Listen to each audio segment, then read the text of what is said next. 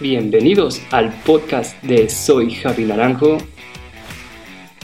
con Javier Naranjo.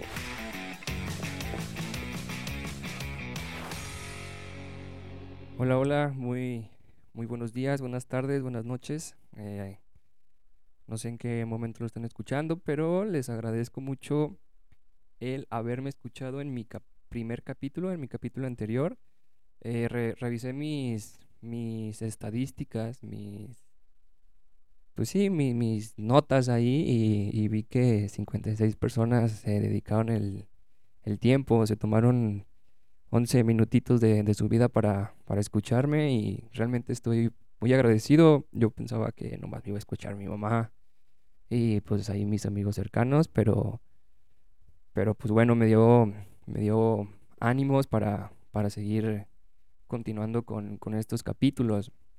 El día de hoy les quiero hablar sobre, sobre un término que, me habló mi, psicólogo. Eh, creo que es algo que pues yo realmente no, sabía que conocía. Y es algo, pienso yo, importante que, cada persona o que lo debemos de conocer.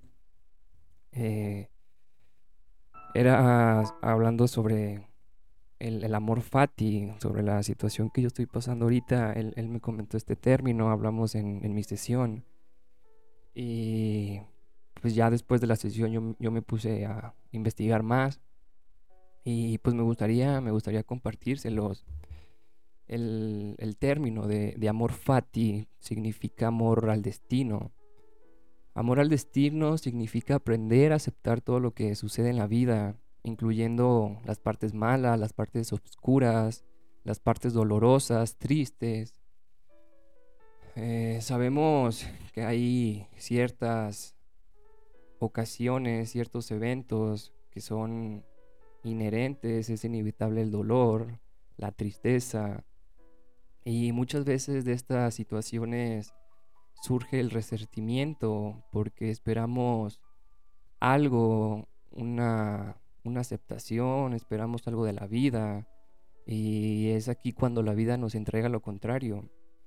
Eh, tenemos ciertas expectativas de algo y pues resulta ser diferente, lo contrario a lo que pensábamos. Lo fundamental de esto es pues no tener rencor ni resentimiento por no haber obtenido lo que querías. Es decir, cuando tú querías un sí, pero obtuviste un no, es aquí cuando debemos de aceptar las cosas tal y como son.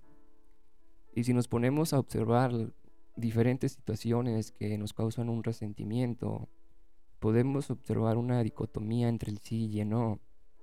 No sé, tal vez no te amaron de chiquito como tú quisiste y pues obtuviste un no. No querías cierta cierta cosa en tu vida pero pues así fue y pues obtuviste un no. Querías que tu pareja te fuera fiel, pero no lo fue y obtuviste un no. Querías que tus amigos no te traicionaran, pero lo hicieron y pues también obtuviste un no. Todas estas situaciones eh, son causantes del resentimiento. Y si hablamos del resentimiento, sobre qué es el resentimiento, yo lo definiría como que es una apertura que conforme pasa el tiempo nos cierra, es un vínculo emocional dañino que se abre una y otra vez, que no, no podemos sanar, que requiere de un perdón, que requiere de un conocimiento para poder cerrar. Resiente el dolor, se resiente el coraje que alguna situación del pasado nos, nos causó cierto, cierto dolor. La idea del, amor fati es poder integrar, reconocer, aceptar exitosamente el no en nuestras vidas. El humano o las personas somos difíciles para aceptar un no y es aún más difícil cuando la vida te da un no porque esperas muchas cosas de ella tienes muchas expectativas sobre, sobre la vida. El amor al destino es poder estar en paz con que la, vida no tiene que ser como necesariamente uno quiere que sea. La vida no tiene la obligación de que así lo sea. Tenemos que estar en paz con que la vida nos puede decir que no cuando ella quiera, cuando ella lo desee. La vida no tiene por qué cumplir con nuestras expectativas. Y es aquí cuando debemos de aceptar y de continuar con nuestra vida sin un prejuicio, sin, sin pensar algo más allá. Es poder estar dispuesto a darle una oportunidad a lo que sigue. Esto, esto es aceptación al no, a que no siempre va a suceder como uno quiere. Y muchas veces la aceptación es lo más doloroso, el reconocer tal y como es la realidad. Creo que es un acto radical. La pérdida de tu pareja es una de las situaciones que contraria por completo las expectativas que uno tiene de la vida.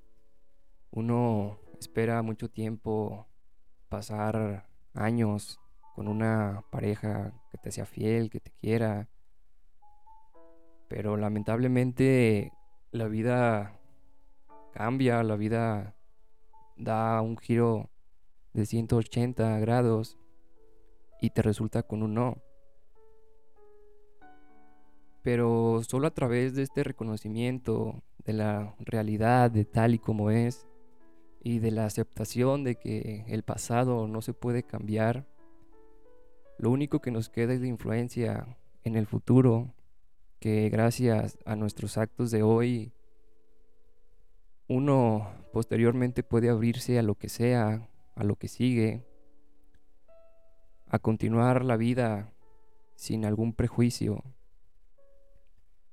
El amor fati es no desear que todo suceda como uno quiera, sino que desear que todo suceda tal y, como es. Eso es el amor fati. Desear que todo suceda como yo quiero es un pensamiento mágico e infantil. Cito a una persona que admiro mucho, Odín Duperón, es un, es un pensamiento mágico pendejo. Es una condena a la decepción cuando en esta vida muchas cosas no dependen de nosotros. Muchas cosas no están en, en nuestro control.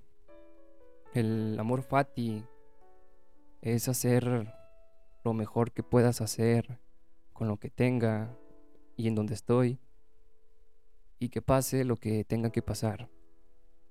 Es hacer lo que te corresponda y aceptar lo que tenga que pasar por amor al destino, por amor a la aceptación de tu futuro.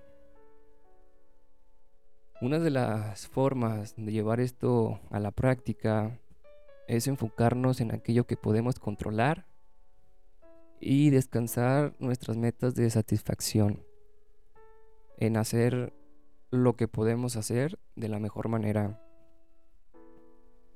Eh, es aquí cuando nuestros deseos, cuando nuestras metas tienen que estar en paz cuando tú diste todo, cuando hiciste lo mejor de ti, cuando pusiste todo tu empeño, independientemente del resultado. Hay que entender que muchas de las cosas que están afuera están fuera de nuestras manos y el resultado y el destino de cada una de ellas sí puede verse influenciado por nuestros actos, pero muchas de ellas también depende de las demás personas, de las situaciones de la vida. La única forma en que podemos influir en nuestras acciones es dar lo mejor de nosotros para poder estar en paz aunque estas aún no sean suficientes o no fueron suficientes o no sean suficientes. Para ya concluir este pequeño capítulo emotivo, al parecer yo,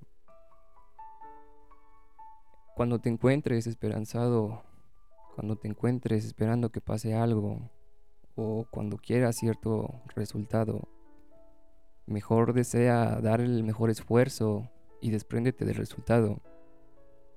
Aquí nos estamos enfocando en las cosas que dependen de nosotros. No esperes mejores circunstancias. Espera ser lo suficientemente fuerte para superar circunstancias difíciles. No esperes a que las cosas mejoren. Espera ser tú cada día mejor. Recuerda que la única forma de influir en el resultado final es a través de tus acciones,